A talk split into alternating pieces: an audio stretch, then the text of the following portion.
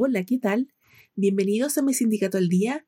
Mi nombre es María Fernanda Neira y semana a semana nos encontraremos en este espacio para ponerte al día sobre el acontecer sindical y para contarte las noticias que te importan. Partimos entonces con lo más destacado de la semana. En el patio de los naranjos del Palacio de la Moneda, el presidente de la República, Gabriel Boric Font, anunció este miércoles el inicio del proceso que busca que el país ratifique el convenio 176 de la Organización Internacional del Trabajo. Dicho convenio sobre seguridad y salud de las minas es un tratado internacional trascendental para el fortalecimiento de los derechos de las y los trabajadores mineros, especialmente en relación con el derecho a la consulta y participación en las medidas de seguridad y salud aplicables a los riesgos presentes en esta industria. El mandatario dijo que la convicción de proteger a nuestra minería, a nuestros trabajadores de la minería, tiene tradiciones históricas, no la estamos inventando nosotros. Y agregó que durante este proceso de ratificación del 176 vamos a contar con una política nacional sobre seguridad y salud en las minas y que las familias de los mineros y las mineras también puedan estar tranquilas.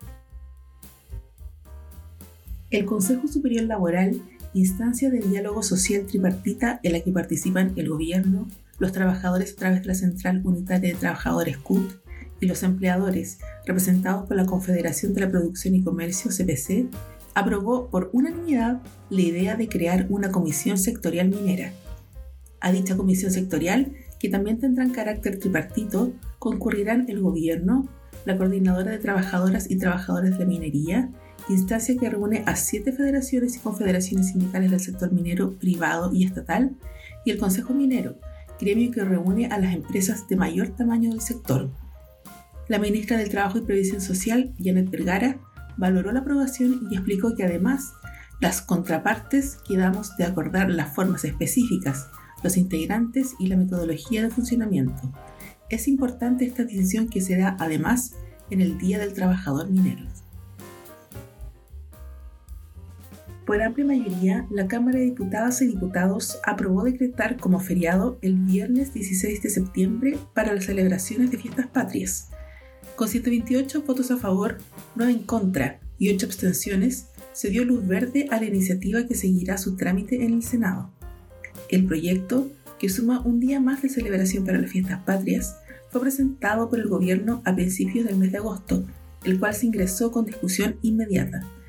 Según el gobierno, la implementación de esta iniciativa no irrogará mayor gasto fiscal, algo que fue respaldado por el ministro de Hacienda, Mari Marcel. La propuesta del Ejecutivo es que es un feriado no irrenunciable, es de día viernes, en el que el impacto es menor, señaló el secretario de Estado en la oportunidad. También se expone que hay un efecto asociado a menor recaudación de impuestos debido a la menor actividad económica como consecuencia del día feriado la Dirección del Trabajo publicó un dictamen que modifica las reglas del juego entre empleadores y trabajadores al término de la relación laboral.